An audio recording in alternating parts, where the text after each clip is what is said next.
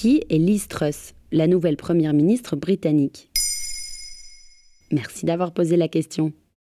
C'était le 7 juillet 2022.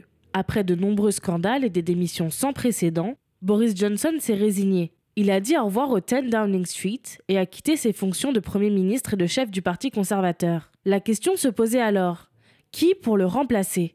Après un suffrage au sein du parti le 5 septembre 2022, c'est Liz Truss, 47 ans, qui remporte la bataille avec 57% des voix.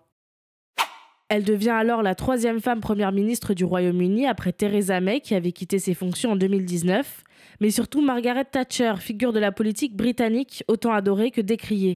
D'ailleurs, Liz Truss aime à jouer de la comparaison avec celle qu'on appelait la Dame de Fer, notamment en reprenant ses codes vestimentaires. Quel est le parcours de Liz Truss? Née loin des conservateurs, dans une famille qu'elle qualifie de plus à gauche que les travaillistes et anti-monarchique, c'est à la fac, à Oxford, que Liz Truss se rapproche du parti de droite du Royaume-Uni. Elle devient députée conservatrice en 2010, aux grandes dames de sa famille, et enchaîne par la suite les postes dans différents ministères. Paradoxe, lors du référendum pour le Brexit, elle vote non et souhaite rester dans l'Union européenne.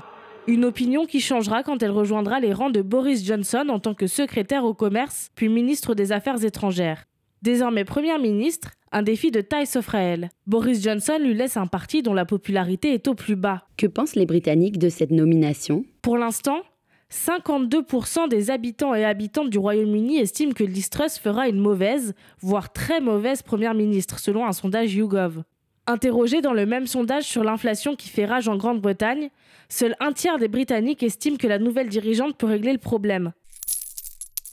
Par ailleurs, elle est considérée par ses détracteurs comme mauvaise oratrice, une réputation qui se confirme à l'heure de son discours pour le décès d'Elisabeth II, jugé gênant par les internautes anglais. Et maintenant que la reine est décédée, que va-t-il se passer pour Liz Truss?